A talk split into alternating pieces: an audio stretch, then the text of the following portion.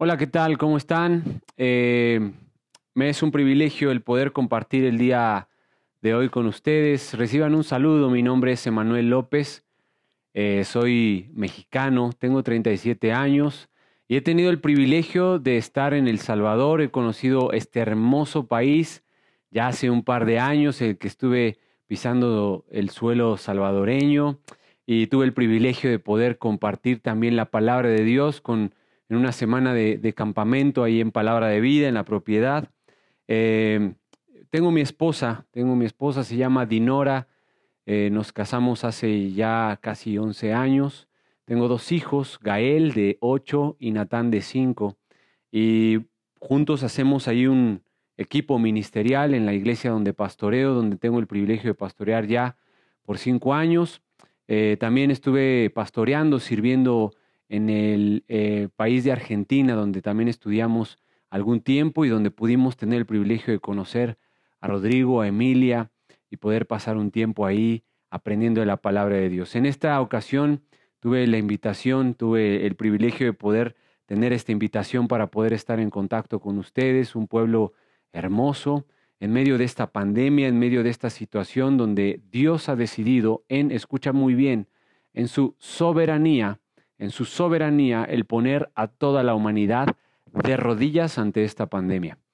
Mira, yo quiero en, esta, en este día el poder compartir contigo un tema sobre los atributos del Señor, sobre los atributos de Dios. Y me gustaría poder hablar en, en unos minutos sobre la soberanía, sobre la soberanía de Dios. Quiero invitarte a que en este momento tomes tu Biblia y puedas ayudarme ahí buscando tu Biblia, por favor, eh, toma una, libreta, toma algo para anotar y toma tu Biblia porque me gustaría que tuvieras toda la concentración posible para estudiar muy rápidamente en unos minutos lo que eh, podemos encontrar en este pasaje acerca de la soberanía de Dios.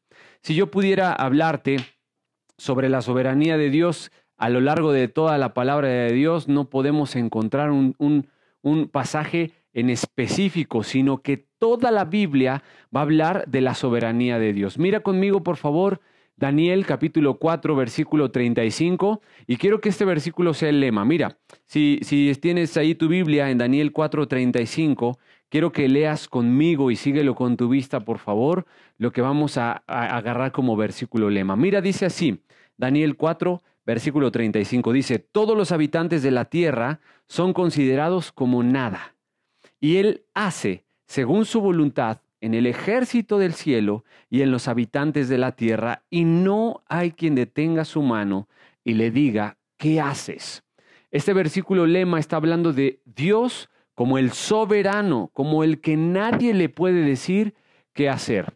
Ahora, Fíjate muy bien, para empezar ahí en Daniel vamos a hablar sobre todo el versículo, perdón, sobre todo el capítulo 4. Quiero que te concentres muy bien. Por favor, no pierdas de la atención porque vamos a ver todo Daniel, vamos a leerlo rápidamente y vamos a darnos cuenta de que el, el, capítulo 4 de Daniel puede ser una correcta ilustración de lo que es la soberanía de Dios en la vida de la humanidad. ¿De qué me sirve? Experimentar, conocer, estudiar, profundizar la soberanía de Dios si no sé de qué me sirve a mi vida, si no sé para qué me va a servir en una escuela, en un trabajo, en una oficina, en una carrera, eh, eh, en una eh, planificación familiar, no sé de qué me serviría la soberanía de Dios si no la he entendido en, a la luz de la palabra de Dios. Mira conmigo, por favor, el capítulo 4. Pero antes, escucha muy bien, busqué ahí algunas definiciones de lo que puede ser la soberanía y encontré, mira muy bien, la capacidad. La soberanía es la capacidad de poner en práctica la voluntad de Dios. La soberanía de Dios es la capacidad de Dios de poner en práctica su voluntad, su supremacía, su poder ilimitado para hacer lo que Él ha resuelto. Él es absolutamente independiente. Escúchalo, querido. Escúchalo, querido amigo, hermano y persona que nos escucha. Dice, es absolutamente independiente. Nadie puede disuadirlo. Nadie puede obstaculizarlo en lo que él va a hacer. Y él se siente en el trono de absolutamente todo lo que conoces y aún lo que no conoces.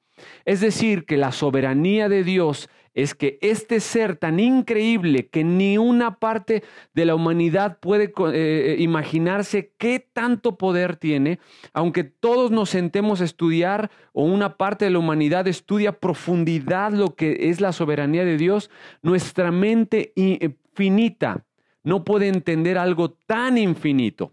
Así que vamos a estudiar la soberanía de Dios en este capítulo 4 de Daniel. Acompáñame, acompáñame. Fíjate muy bien, eh, eh, en este capítulo 4 entendemos que Daniel, el libro de Daniel está escrito donde un pueblo, el pueblo de Israel fue esparcido. Ahí Daniel junto con amigos, junto con otras personas de Israel, fueron cautivos, fueron ahí eh, seleccionados por el rey Nabucodonosor. el, el, padre Nabopolazar iba conquistando y de repente terminó el reinado de Nabopolazar y empezó el reinado de Nabucodonosor.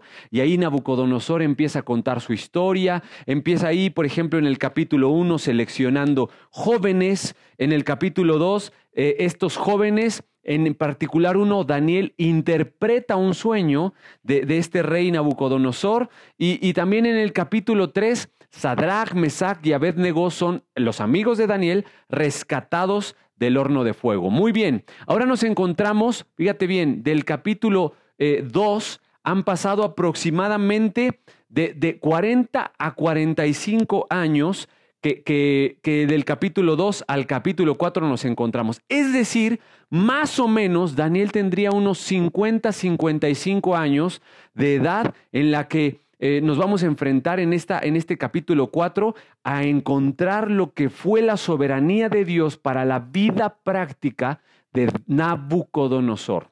Muy bien, ahora, fíjate muy bien, vamos al capítulo 4 y, y fíjate cómo vamos a llamar el capítulo 4. Vamos a llamar primera carta de Nabucodonosor a la iglesia. Si yo pudiera decirte, abre tu Biblia en la primera carta de Nabucodonosor a la iglesia, tendrías que, eh, poner ahí atención en el capítulo 4 de Daniel. ¿Qué, ¿Qué te estoy diciendo con esto?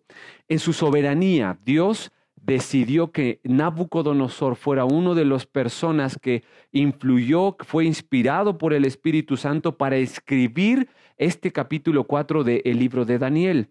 Es decir, que Nabucodonosor, ese rey eh, idólatra, ese rey pagano, ese rey soberbio, esa persona que, que conocemos como posiblemente un villano, fue la que escribió una parte de la Biblia. Nabucodonosor, uno de los autores de, la, de, de los capítulos más apasionantes también de la Biblia. Vamos a ver qué dice Nabucodonosor. Acompáñame, por favor, y vamos a aprovechar el tiempo. Mira, dice acá, la locura de Nabucodonosor. Así está en el título no inspirado. Y dice, Nabucodonosor, rey a todos los pueblos, naciones y lenguas que moran en toda la tierra, paz o sea multiplicada. Fíjate muy bien en este primer versículo, escucha muy bien el tema de la soberanía de Dios. Sin tener contacto Nabucodonosor con el apóstol Pablo, escribieron su carta, Nabucodonosor, y también sus cartas Pablo de la misma forma. Si tú te das cuenta, la mayoría de los escritos del apóstol Pablo empieza paz, o sea, multiplicada, empieza saludando, empieza el destinatario. Bueno, Nabucodonosor escribió de la misma forma el principio de su carta que el apóstol Pablo. Y ahí nos estamos dando cuenta cómo Nabucodonosor empieza a escribir una carta como si fuera para la iglesia. Y es algo que tú debes de escuchar en este día. La soberanía de Dios es para que todo el mundo, pero hoy en específico su iglesia pueda entender. Nabucodonosor escribió como el apóstol Pablo escribía sus saludos. Bueno, y ahí dice que todas las naciones, todos los pueblos, todas las lenguas, porque Nabucodonosor era el soberano, era la nación, el rey de la nación más poderosa sobre la tierra. Es como si hoy, si lo podemos en este contexto, es como si hoy fuera el Estados Unidos, la nación, la economía, la potencia, la, nación más em, eh, con, con, el control militar. Bueno, Nabucodonosor era el soberano, el rey, el controlador de la nación más poderosa en su contexto histórico. Así que mira, ahí por eso dice a todas las tribus, naciones y lenguas, a todos, y paz os sea multiplicado. Les desea paz. Un rey sanguinario, bueno, vamos a ver por qué los contrastes de Nabucodonosor en esta carta. Vamos a ver versículo 2, acompáñame. Dice, conviene que yo declare las señales y milagros que el Dios Altísimo ha hecho conmigo. Escucha bien, les conviene iglesia, te conviene a ti, mi querido amigo salvadoreño, te conviene a ti que Nabucodonosor dé el testimonio de la soberanía de Dios en su vida. Este, este Nabucodonosor nos va a dar su testimonio de lo que vivió aprendiendo lo que era la soberanía de Dios. Y mira, vamos a ver el testimonio que dice ahí, conviene que yo declare las señales y milagros, dos cosas, señales de Dios y milagros de Dios, dice que el Dios altísimo ha hecho conmigo. Y bueno, si tú estás ahí agarrando tu Biblia, yo te invitaría a que fueras subrayando estas cosas muy importantes porque el soberano, la soberanía de Dios empieza a pintarse desde que Nabucodonosor lo declara Dios altísimo. Te hago una pregunta. Escúchame muy bien, querido. ¿Es para ti el soberano, el que manda? Te voy a hacer una pregunta. ¿Él es el Dios altísimo en tu vida? ¿Él es lo más alto que existe? ¿Él de verdad es el que gobierna y es de verdad el Dios en tu vida? Nabucodonosor, en este versículo está diciendo, sí, es mi soberano. Más adelante vamos a ver que en su vida pasada no fue su soberano. Pero quiero preguntarte, mira, chicos, chicas, querido amigo que nos estás viendo, Él es el soberano, Él decide cómo, cuándo, quién, con quién inviertes, gastas, te involucras, cómo gastas tu tiempo, tu dinero, tu esfuerzo, tu vida, tus estudios, tu trabajo, tu familia. Si eres un joven, Él decide con quién te relacionas. Si, si eres una chica, él decide quién va a ser eh, eh, el que va a estar ahí cortejando tu vida como un varón. O, o tú decides, tú eliges y tú eres la o el soberano. Mira, querido, Nabucodonosor, en este momento de este versículo 2, nos está dando el testimonio de que él ahora ya tenía un soberano, pero vamos a aprender desde el versículo 3 en adelante el pasado de Nabucodonosor. Acompáñame. Mira conmigo, antes de leer el versículo 3, te quiero decir algo. En el versículo 2 dice Dios altísimo. Cuando Nabucodonosor lo encuentras en el capítulo 1, 2 y 3, no es su Dios altísimo. Él le dice, tu Dios Daniel, su Dios, el Dios de ellos. Lo puedes encontrar, por ejemplo, en el 3, capítulo 3, versículo 28. Entonces Nabucodonosor dijo, bendito sea el Dios de ellos. Así que, escúchame muy bien, puedes encontrarte en tu vida yendo a una iglesia, eh, participando, sirviendo, involucrándote, pero no tener el soberano de verdad gobernando en tu vida. No quiere decir que Él no sea el que controla todo. Quiere decir que tú y yo no queremos que Él controle todo. Y podemos ver cómo Nabucodonosor no tenía hasta este momento una relación personal con la soberanía de Dios. Bueno, versículo 13, acompáñame, mira. Dice, cuán grandes son sus señales y cuán potentes sus maravillas. Eso hace un soberano. Señales poderosas, maravillas poderosas, potentosas. Y dice, su reino, reino sempiterno, y su señorío de generación en generación. Y eso es lo que estaba viviendo en el presente Nabucodonosor. Ahora, vamos a viajar al pasado. Versículo 4, acompáñame. Yo, Nabucodonosor, porque él es el escritor, estaba y apunta estas tres características. Ve subrayando en tu Biblia, por favor. Tranquilo, número uno. En mi casa, número dos. Y número tres, floreciente en mi palacio. ¿Sabes? Hasta este momento de su vida, en el pasado, te repito, Nabucodonosor gozaba de tranquilidad, gozaba de una casa y gozaba de un palacio floreciente. Tres cosas que demuestran, escucha bien, estabilidad. En el momento que en El Salvador, en, México, en cualquier otro país, gozamos de estabilidad, nos sentimos cómodos y no volteamos muchas veces a ver la soberanía de Dios, que fue lo que le pasó precisamente a Nabucodonosor. Mira, acompáñame a ver el versículo siguiente, versículo 5, mira, dice que Nabucodonosor en el versículo 5 dice, vi un sueño que me espantó y tendido en cama, las imaginaciones y visiones de mi cabeza me turbaron. Y ahí empieza a contar qué le estaba pasando y Dios se manifestó, escucha bien, en su soberanía a Nabucodonosor en un sueño. Versículo 6, dice acá, por esto mandé que vinieran delante de mí, escucha bien, escucha bien querido, todos los sabios de Babilonia para que me mostrasen la interpretación del sueño. Versículo 7, y vinieron magos,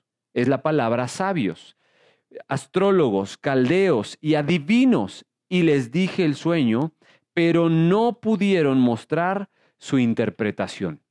Bueno, querido amigo y hermano, aquí estás viendo en estos dos versículos que acabamos de leer que eh, el rey Nabucodonosor llamó a muchos diferentes tipos de personas, y aquí los llama, por ejemplo, magos, los llama también astrólogos, caldeos, adivinos, y les contó el sueño, pero ninguno de ellos pudo interpretarlo. Ahora, ¿no se te hace raro?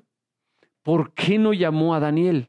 Si en el capítulo 3, Daniel, eh, perdón, en el capítulo 2, Daniel había interpretado ya un sueño, ya hace años años había interpretado sin contarle el sueño a Daniel, se lo había contado. ¿Por qué no lo llamó? Bueno, fíjate muy bien que Nabucodonosor dejó de confiar y dejó de acercarse y dejó de conocer al Dios de, de Daniel y de Sadrach, Mesach y Abednego y se dejó de interesar por, por ese Dios. Mira, dice el versículo 8, hasta que entró delante de mí Daniel cuyo nombre es Belsasar, como el nombre de mi Dios. ¿Te das cuenta? Aquí estamos viendo a un Nabucodonosor que recuerda cómo le había llamado a Daniel Belsasar. Bel es mi Dios, es así el nombre de Belsasar. Y, Daniel dice ahí que entró y, dice en el versículo 8, eh, en quien mora el Espíritu de los dioses santos, y conté delante de él el sueño diciendo, hasta este momento del pasado de Nabucodonosor, Nabucodonosor consideraba a Abel, Abel su Dios. Y decía, en, en, Daniel habita el espíritu de los dioses. Bueno, fíjate muy bien qué dice aquí en el versículo 9. Belsasar, jefe de los magos, de los sabios, ya que he entendido, em, dice, ya que he entendido que hay en ti espíritu de los dioses santos, y que ningún misterio se te esconde. Dice, declárame las visiones de mi sueño que he visto y su interpretación. Y aquí empieza Daniel eh, su, su, entrada, su, su, explicación de lo que va a pasar. Mira, acompáñame, versículo 10. Estas fueron las visiones de mi cabeza. Mientras estaba en mi cama, me parecía ver en medio de la tierra, y mira conmigo, un árbol, dice acá, dice, perdón, un árbol cuya altura era grande. Escucha bien las características de eh, este, este árbol. Versículo 11. Yo quiero que tú las vayas enumerando porque vamos a ver siete características del versículo 11 en adelante. Velas enumerando, por favor, y ahí subrayando en tu Biblia. Crecía este árbol y se hacía, número uno, fuerte. Y dice ahí, y su copa, número dos, llegaba hasta el cielo. No solo era fuerte, era un árbol grande, alto, mira, y dice, y se alcanzaba a ver desde todos los confines de la tierra. Es decir, era un árbol grande, un árbol alto, pero también un árbol deseado. Es decir, esta expresión que acabas de leer junto conmigo es la expresión cuando la gente alza su mirada y ve desde lejos algo porque desea verlo, como cuando ves un monte, una montaña, un volcán, como cuando ves algo a lo lejos que dices, wow, siempre me gusta verlo. Bueno, esa expresión es era deseado a la vista. Bueno, número, número 3, alcanzaba a ver todos los confines de la tierra. Versículo 12 para el número 4. Su follaje era, número 4, hermoso. Y su fruto abundante. Número 5 era hermoso. Número 4 y número 5 abundante. Y dice ahí, y había en él, número 6, alimento, alimento para todos. Debajo de él se ponía a la sombra las bestias del campo y en sus ramas hacían moradas las aves de los cielos y se mantenía de él toda carne. Ahí número siete, se mantenía. Es decir, era un lugar de protección. Y ahí están las siete características. Bueno, déjame darte la explicación de quién era este árbol, de qué era, de, de todas esas características que querían decir. Bueno, este árbol se refería a él mismo, a este hombre, a este Nabucodonosor, a este hombre que había fundado y que él había sido el responsable de este árbol tan frondoso. Era un árbol, era una nación fuerte, grande, deseado, hermoso, poderoso, abundante. Había en él alimento, es decir, sustento, y había protección. ¿Te das cuenta? este hombre Nabucodonosor estaba soñándose a sí mismo y estaba soñando todo lo que él había hecho. ¿Sabes? Babilonia se caracteriza por ser en la antigüedad una nación como la más poderosa. De hecho, tenía los jardines colgantes de Babilonia, que Nabucodonosor hizo para su esposa, una de las siete maravillas del mundo antiguo. Para que te des cuenta, Nabucodonosor, en los días de Nabucodonosor, llegó a ser tanto el esplendor que era, era la nación más poderosa que, que él podía gobernar y, podía hacer lo que él quería en toda la tierra. Y eso es lo que este árbol está describiendo. Estas siete características hablan de que la economía, lo más hermoso, lo más actual, lo más poderoso, en donde se sustentaba todo, lo más fuerte, lo más alto, lo que todos querían codiciar, era esa nación y a ese rey. Querido amigo, escúchame muy bien. La soberanía de Dios es algo que tú y yo debemos de desear conocer, desear vivir, desear tener en nuestra vida. Pero, escucha bien, cuando la soberanía de Dios, el estudiar, conocer y, y vivir al abrigo de la soberanía de Dios ya no es algo deseado por el humano, pasa precisamente lo que estamos viviendo hoy por hoy. Hoy por hoy el humano ha sido doblado, la economía, las potencias, los lujos, el capitalismo, todo eh, el auge de la economía se ha visto opacado por la soberanía de Dios. Hoy las personas, más que un viaje, quieren una vacuna. Hoy más que eh, eh, este, territorios y más que bienestar, quieren que salga ya por favor la solución a esto y no han entendido que Dios en su soberanía permitió que esto pasara para demostrarnos que el cielo gobierna. Bueno, sigue acompañándome para avanzar rápido y estamos entendiendo, te recuerdo, la soberanía práctica en la vida de la humanidad, en tu vida y en la mía. Y vemos este hombre que nos está dando su testimonio, sus consejos y nos está diciendo él cómo fue en el pasado y, vamos a ver cómo fue su transición a entender la soberanía de Dios. Mira, acompáñame al versículo siguiente, al versículo 13. Acompáñame, Daniel 4, versículo 13. Vi en las visiones de mi cabeza, mientras estaba en mi cama, que he aquí un vigilante y santo descendía del cielo. ¿Sabes? En otras versiones habla de ese vigilante y santo, le, pone el nombre de ángel, un enviado del cielo. Entonces ahí Nabucodonosor empieza a ver un enviado del cielo. Pero mira, acompáñame, ¿qué, hizo este enviado? Y ahí vamos a encontrar, en esta sección del versículo 14 en adelante, vamos a encontrar el juicio de la soberanía de Dios. Acompáñame, dice el versículo 14, y clamaba fuertemente y decía así, derribad el árbol y cortad sus ramas, quitadle el follaje y dispersad su fruto. Váyanse las bestias que están debajo de él y las aves de sus ramas, mas la cepa de sus raíces, pon atención, dejaréis en la tierra. Con la atadura de hierro y de bronce entre la hierba del campo, será mojado con el rocío del cielo, y con, y con las bestias sea su parte entre la hierba de la tierra. Versículo 16, acompáñame. Sigue, el juicio de la soberanía de Dios sobre toda esta tierra, sobre este rey, sobre, sobre esta nación. Versículo 16. Su corazón, es decir, el corazón de Nabucodonosor, de su corazón de hombre, sea cambiado y le sea dado corazón de bestia. Y pasen sobre él siete tiempos. Fíjate muy bien, ahí me voy a detener. Y este ángel, este enviado que empezamos a leer, dice que parte del juicio de la soberanía de Dios, porque Él, Dios es soberano, Él hace lo que quiere en esta tierra. Y Él mandó un ángel, Él mandó un, mensajero y decretó un juicio sobre esta nación y sobre este rey. Y dice, va, a pasar esto. Este árbol va a ser cortado las ramas, su follaje, su fruto va a ser disperso y saben, las bestias se van a ir de abajo de su cobijo. También las aves, todo lo que esté en sus ramas se va a ir. Pero escucha bien, dice, mas la cepa de sus raíces dejaréis en tierra.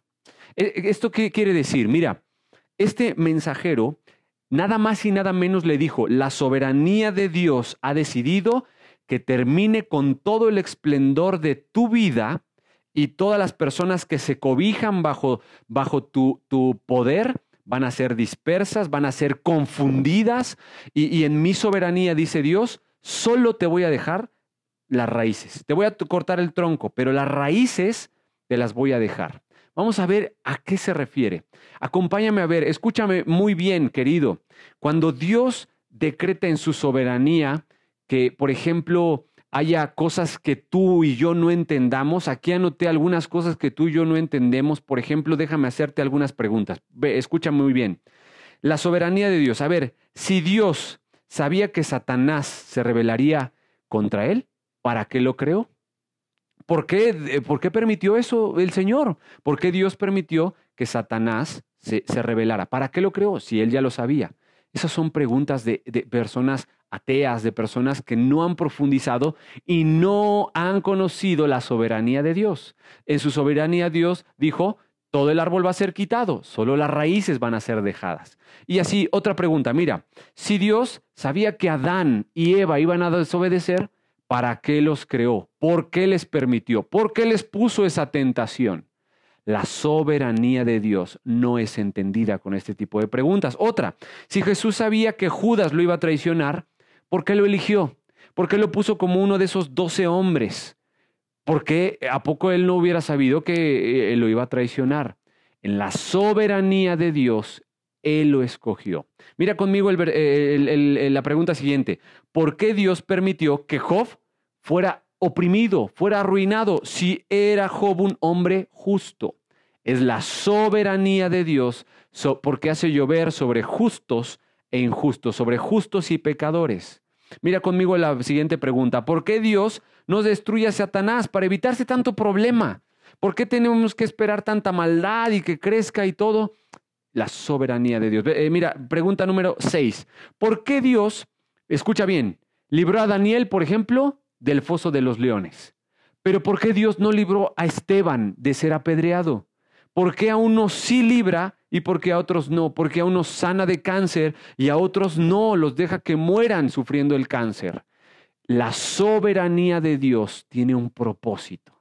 Es lo que quiero que tú y yo entendamos.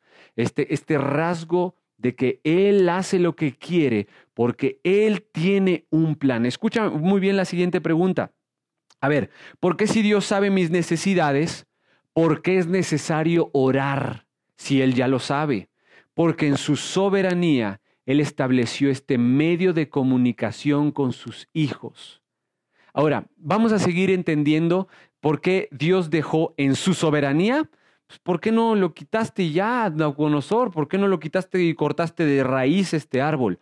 Porque en su soberanía él tiene un plan. Ahora, acompáñame a ver porque en este capítulo 4 vamos a revelar la soberanía, vamos a ver el plan de Dios revelado. Mira, acompáñame el versículo 17. Dice, la sentencia es por decreto de los vigilantes y por dicho de los santos la resolución, para que conozcan los vivientes, escucha bien, que el Altísimo gobierna el reino de los hombres y que, y, que a quien Él quiere lo da y constituye sobre Él al más bajo de los hombres. ¿Sabes? En su soberanía Dios permitió aplastar a Nabucodonosor, en su soberanía Dios permitió que Satanás engañara a Adán y Eva, permitió que Judas fuera un traicionero, permitió que Esteban fuera apedreado, permitió que Daniel fuera librado. Y ahí sabes por qué? Porque el Altísimo gobierna sobre el reino de los hombres. Sabes, escúchame muy bien, no sé qué estés pasando en tu vida. No sé si hay dolor, fracaso, pecado, si hay crisis económica, si hay crisis de salud, pero yo he entendido eh, a lo largo de mis pocos años de vida que nunca voy a entender la soberanía de Dios si no estoy pegado a su palabra. Sabes, em, tengo coronavirus, estoy saliendo de la infección, de ser infectado por el virus. Y te puedo compartir que al momento de ser contagiado, al momento de ser diagnosticado, de haberme hecho la prueba, de haber sufrido eh, el dolor, eh, en su soberanía, Dios decidió que, en ese mismo momento 29 pastores de la convención en la que, en la que está aquí en México eh, perdieron la vida. Eh, otro amigo, otras familias cercanas de la iglesia, otros eh, miembros de la congregación, y otros perdieron la vida. De una familia de cinco infectados, los cinco se infectaron y solo, y solo dos sobrevivieron a la infección. Y yo decía, pero ¿por qué este líder? ¿Pero por qué este pastor? ¿Pero por qué este diácono? ¿Pero por qué este hermano? ¿Por qué esta persona tan fiel? ¿Por qué esta... Y, y, sabes, a unos les da muy leve, a unos les da fatalmente y, y, sabes, hasta no poder descansar en la soberanía de Dios, como dice este versículo, hasta no entender que el Altísimo gobierna en tu economía, en tu problema, en tu frustración, en, que Él puede cortar el árbol, en que Él puede poner el follaje, en que Él decide que un Esteban sea apedreado, pero que un Daniel sea librado. Descansar en la soberanía de Dios te va a hacer poder vivir sobre esta tierra. Tu vida y la mía son pasajeras. Si tú eres lo bastante listo, tú y yo vamos a descansar en la soberanía de Dios. Y no vamos a estar diciendo, pero ¿por qué? Pero, y ahí crujiéndonos los dientes y tronándonos los, los, dedos, eh, este, preocupándonos, afanándonos. ¿Sabes? Hay que descansar en este versículo. El Altísimo gobierna en el reino de los hombres. Él no está en crisis. A Él no le sube el dólar. A él no tiene crisis de trabajo, lo mismo le da la luz que las tinieblas. Sabes, Él quiere que entiendas que Él es soberano y que todos los habitantes de la tierra son considerados como nada y Él hace según su voluntad. Bueno, vamos a seguir leyendo para, para ya avanzar muy rápido. Vamos a ir un poquito más rápido para entender un poquito lo que quiere decir esta historia en la soberanía de Dios. Mira conmigo y dice el versículo 18, yo el rey Nabucodonosor he visto este sueño, tú pues Belsasar dirás la interpretación de él. Versículo 19, entonces Daniel, cuyo nombre era Belsasar, quedó atónito casi una hora y sus pensamientos lo turbaron. El rey habló y dijo, Belsasar, no te turbes ni el sueño ni su interpretación. Belsasar respondió, mira, con todo el dolor de su corazón, dijo, Señor mío, el sueño sea para tus enemigos y su interpretación para los que mal te, te quieren, ¿no? O sea, en, en, la inocencia de Daniel decía, no, no, no, que no te pase, por favor, rey. Pero escucha muy bien, Daniel, aún Daniel, no entendía que el soberano Dios quería tratar en la vida de Nabucodonosor. Un hombre tan piadoso como Daniel no distinguió la soberanía de Dios al tratar con un corazón tan duro. Porque Daniel deseaba, no, que no te pase, pero acompáñame. Mira, dice acá el versículo 20. E, el árbol que viste, que crecía y se hacía fuerte y cuya copa llegaba hasta el cielo y que se veía desde todos los confines de la tierra, cuyo follaje era hermoso y su fruto abundante y que había en, en él alimento para todos, debajo del cual moraban las bestias del campo y en cuyas ramas anidaban las aves del cielo, tú mismo eres, oh rey, que creciste y te hiciste fuerte, pues creció tu grandeza y ha llegado hasta el cielo y tu dominio hasta los confines de la tierra. Y sabes, cuando Daniel está leyendo y, perdón, cuando Daniel está diciendo, está describiendo el poderío, yo me imagino a Nabucodonosor así, wow, yo soy ese árbol frondoso donde todos se guardan, donde todos dependen de mí, donde todo, y sabes, aunque tú y yo, escúchame bien, aunque tú y yo digamos, no, yo no tengo ese sentimiento de Nabucodonosor, sabes, Tú y yo somos Nabucodonosor. No te hagas, no te hagas. Mira, hoy hashtag ahí, pon ahí, hoy publica ahí en la conferencia hashtag, todos somos Nabucodonosor. Escucha, antes, pero también después.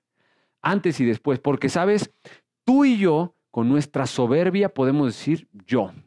mi estudio, mi esfuerzo, mi dedicación, mi ministerio, mi iglesia, mi trabajo, mi ahorro, mi esfuerzo. Y sabes, tú y yo tenemos tanto de Nabucodonosor en nosotros que necesitamos de verdad hacer este cambio que él tuvo. Mira, sigue, sigue leyendo conmigo y dice acá, versículo 24, esta es la interpretación, esta es la interpretación, dice, eh, oh rey, y la sentencia del Altísimo que ha venido sobre mi Señor. ¿Sabes cuál era la interpretación? Lo puedes leer por causa de tiempo. En el versículo 23 dice, vas a ser cortado, porque la soberanía de Dios ha decidido que quiere hablar a tu vida y que quiere derrumbar ese árbol y que quiere poner una pandemia y que quiere que, que la economía se pare y que quiere que cristianos se contagien y que quiere que gente muera porque Él es soberano. Qué importante en este tiempo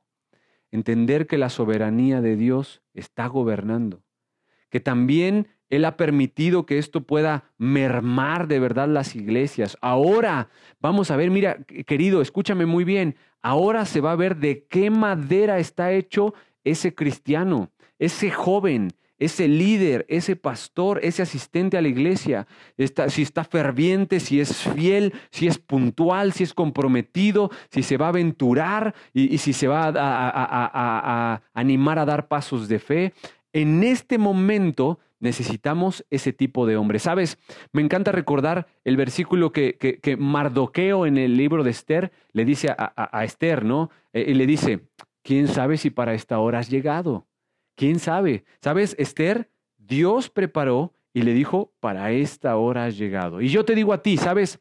Dentro del plan soberano de Dios que no alcanzamos a entender todavía, ¿quién sabe?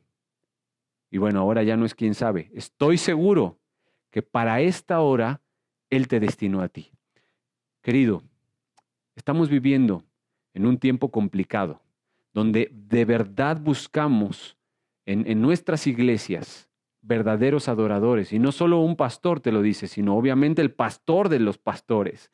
Él busca verdaderos adoradores, que entiendan su soberanía, que acompañen su soberanía, que den gracias en todo, que, que no, ah, no, no, está todo mal, y no, hay que temer, hay que tener miedo, hay que, hay que este, eh, guardarnos, hay que, no, no, no, no te digo de aventurarte con irresponsabilidad, te digo que con toda responsabilidad, pero con, con un, un, cristianismo temerario, puedas seguir evangelizando. La palabra de Dios no está presa y en su soberanía Él permitió esto para ver de qué madera estás hecho. Mira, vámonos más, más rápido.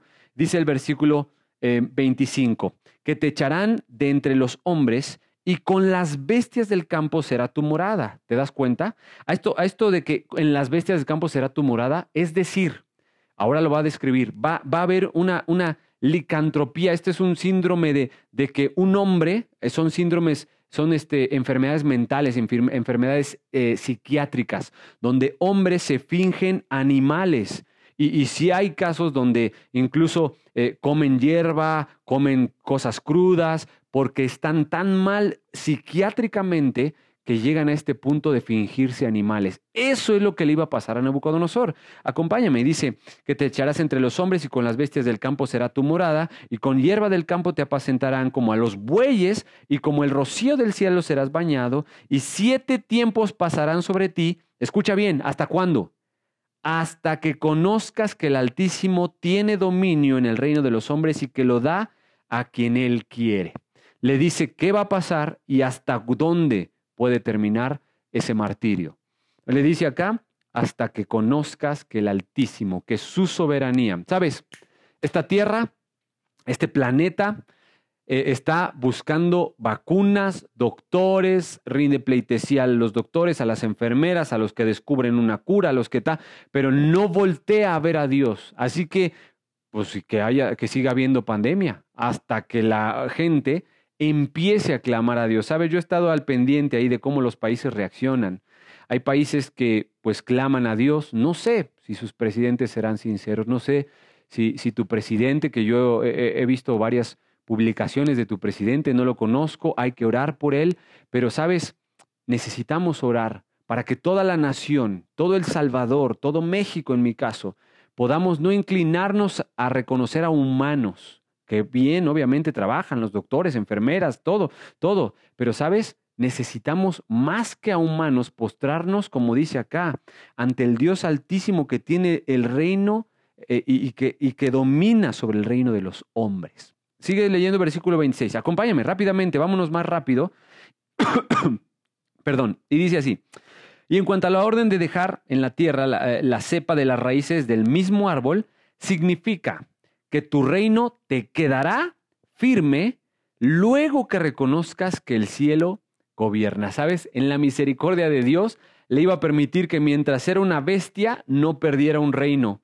Es decir, le dijo, vas a ser una bestia, vas a ser como un animalito, pero no va a haber otro rey. No van a decir, sustituyanlo porque ya está loco este. No, en mi soberanía vas a arrastrarte como un perro, pero aún así voy a mantener tu reino. ¿No te suena su soberanía aún acompañada de misericordia? ¿No has visto la misericordia de Dios en tu plato de comida, en que, en que tienes ahí los problemas, la crisis, la salud, pero en que Él sigue estando sustentando, Él te está, está fortaleciendo. Mira, vamos más rápido y dice acá el versículo 27, por tanto, oh rey, dos consejos. Mira, escúchame muy bien. Oh rey, acepta mi consejo. Y ahí va el consejo de, de Daniel. Número uno, tus pecados redime con justicia. Y número dos, y tus iniquidades haciendo misericordia para, los, para con los oprimidos. Pues tal vez será eso una prolongación de tu tranquilidad. ¿Sabes? Le dijo Daniel, ¿sabes? Ahí te va el consejo. Tus pecados tienen que ser redimidos. O sea, es la palabra descontinúa. O sea, corta la continua vida pecaminosa que tienes. Querido amigo, escúchame muy bien, querida amiga, hay pecados en nuestra vida que en su soberanía Él ha permitido. Pero hoy, y precisamente hoy, puede estar hablando y diciéndote, te he permitido en mi soberanía estar en un cristianismo barato, en un cristianismo religioso, y te lo he permitido. Corta ya. Corta ya. Escucha bien, dice acá, le está diciendo, redime. Y número dos, haz misericordia para los oprimidos. Eres un rey, te he dado privilegios usa esos privilegios. ¿Qué hizo? Acompáñame, versículo 28. Todo esto vino sobre el rey Nabucodonosor. Versículo 29. Al cabo de 12 meses, paseando en el palacio real de Babilonia. ¿Cuánto tiempo le dio? Un año. Un año, o sea, y, como, como no ves, ah, pues ya, ya nos sanamos del coronavirus, ya está todo bien, sigo pecando, sigo con mi vida tibia, sigo medio involucrándome, sigo medio pues descansando en la medio este conocimiento de la soberanía de Dios. Y sabes, Dios demostró que Él tiene misericordia y que Él le dio 12 meses de misericordia para arrepentirse. ¿Qué hizo Nabucodonosor? No los aprovechó.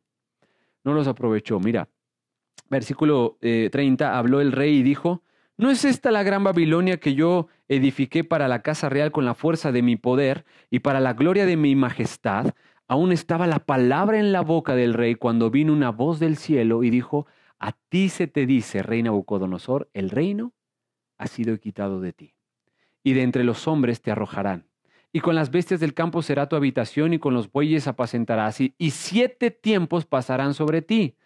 Siete tiempos no sabemos porque hay varias interpretaciones a siete años, siete estaciones, o sea, dos años y medio, o siete periodos pero va, a haber un periodo de años en el que Él va a ser una bestia y que en su soberanía Él le permitió de verdad gozar de beneficios, gozar de dólares, de estabilidad, pero va a haber un momento en que su soberanía te lo permitió, pero va a haber otro momento en que va a haber cuentas, porque nadie puede burlarse de Dios, pues todo lo que el hombre sembrare, eso también segará. No nos burlemos, querido amigo y amiga, de la soberanía de Dios.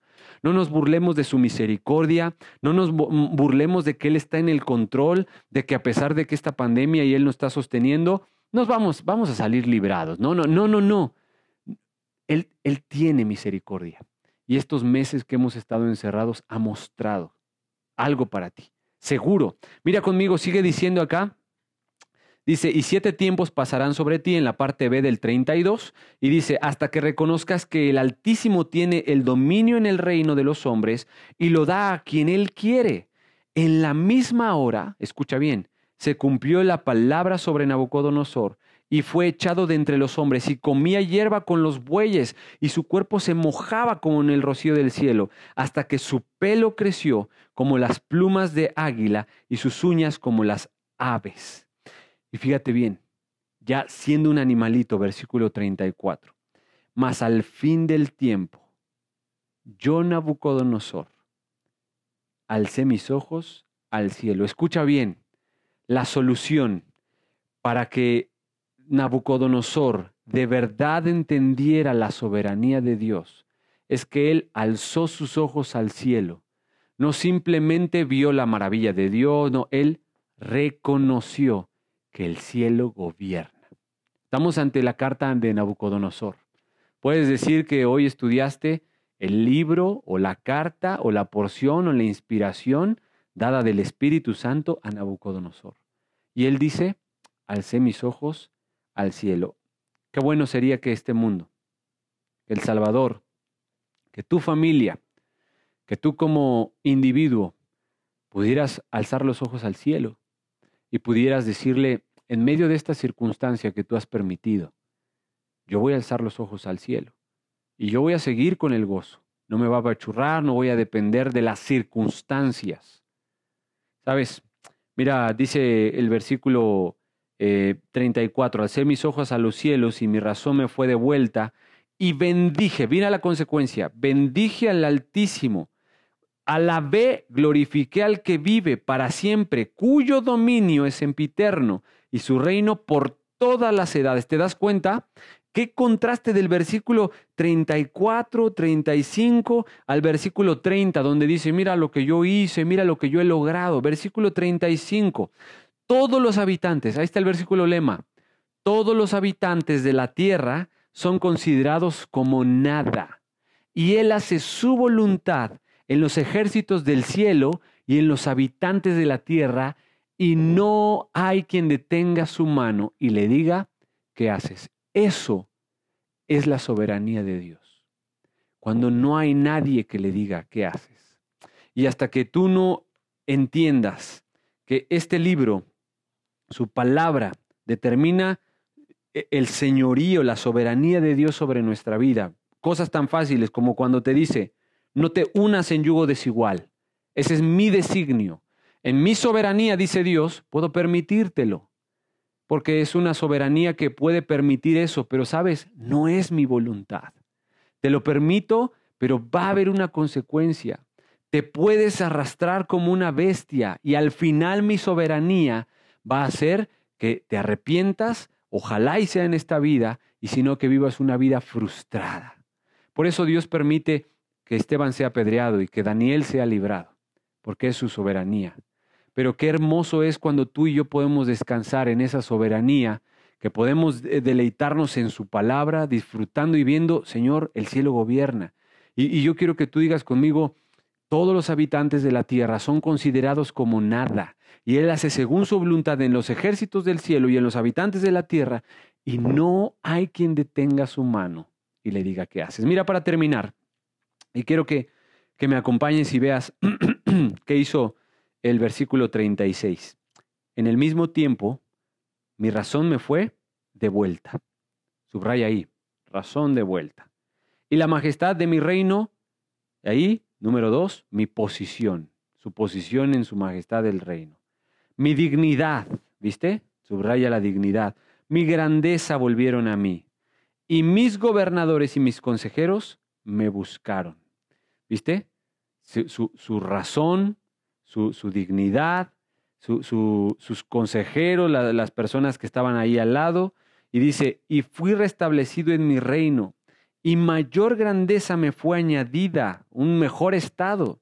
Versículo 37. Mira cómo, escucha bien, cómo un hombre puede entender la soberanía de Dios después de estar en un tiempo de prueba o de juicio. Por eso los tiempos de prueba en este tiempo que estamos viviendo a nivel mundial, a nivel personal, a nivel familiar, a nivel matrimonial, a nivel juventud. Escucha, te deben de hacer voltear a ver al cielo y reconocerlo el siguiente versículo, versículo 37. Ahora, yo Nabucodonosor, presente, alabo, engrandezco, glorifico al Rey de los cielos. ¿Qué debe de provocar? Si has entendido la soberanía de Dios, tú debes de, de vivir esto, alabar, engrandecer y glorificar al Rey de los cielos porque Él es soberano. Nabucodonosor entendió. Después de esta pandemia, después de una crisis, después, gracias a Dios por esta pandemia, gracias a Dios por la, la, salud tan frágil, por la economía, gracias a Dios porque nos damos cuenta que nuestra confianza no debe de estar puesta en un gobernante, en un hospital, en una medicina, sino en la soberanía de Dios. Mira, dice acá, alabo, engrandezco, glorifico al Rey de los cielos, porque todas sus obras son verdaderas y sus caminos justos, y Él puede humillar a los que andan con soberbia. Cuando una persona no reconoce la soberanía de Dios, puede correr el riesgo de andar en una soberbia, en una, un ego desmedido, en que este mundo no ha entendido que el cielo gobierna, en que todos los habitantes de la tierra son considerados como nada. Así que querido amigo, hermano, chicas, chicos, quiero terminar diciéndote que Él tiene en su soberano plan, escucha bien, Él dice que tiene planes de bien para nosotros. Su plan es bueno, su voluntad es buena, agradable y perfecta. Si hay una enfermedad, si hay una pandemia, si hay una crisis, descansemos en su soberanía. El mismo Dios que, eh, que humilló a Job fue el mismo Dios que lo exaltó. Y me encanta recordar esa conversación con Job. ¿Y dónde estabas tú cuando fundé la tierra? ¿Dónde estabas tú cuando afirmé los montes, cuando llené los mares? Sabes, el reconocer, sabes Dios, tú eres soberano. Yo voy a descansar en ti. Tu palabra el reconocer tu soberanía lo voy a ver cuando yo me relacione con esta palabra y decir, tú eres el que manda, tú, tú vas a determinar con quién me caso, con quién no me caso, con quién de verdad me relaciono, a qué voy a dedicarme mi vida, cómo voy a gastar el dinero, cómo voy a invertir mi tiempo, cómo voy a guiar a una familia, cómo voy a renunciar a ese pecado, porque tú eres mi soberano. Y yo quiero que tu soberanía sea aceptada en mi vida y mi, y mi soberbia sea sacada de mi corazón. Muchas gracias, queridos amigos salvadoreños. Em, es un gusto el poder estar en contacto con ustedes por medio de estas redes. Estoy para servirles. Desde México les mando un saludo y les digo algo. Tengo ahí un cuadrito, tengo una playera, mis hijos también tienen ahí unas playeras, que cada que se las veo puestas y cada que me la, me la pongo yo recuerdo a este país, ese bello país, El Salvador. Pero también me recuerda el nombre de este país, em, que es un país que de verdad debe estar sustentado y descansando en El Salvador. Este Salvador es tu soberano. No me refiero al país, no me refiero a tu, a tu nación. Me refiero a que si este Salvador, Cristo, a que si este Señor Jesús no es tu soberano, puede ser tu religión y no vas a entender ni descansar nunca en su soberanía. Así que el Salvador, te animo a que haga congruencia tu nombre con tu creencia, que de verdad creas en ese Salvador, porque no hay otro nombre debajo del cielo dado a los hombres en quien podamos ser salvos. El único soberano se llama Jesucristo. En Él descansa a Él busca, a Él conoce, no una religión. El 90% tengo entendido en El Salvador son cristianos.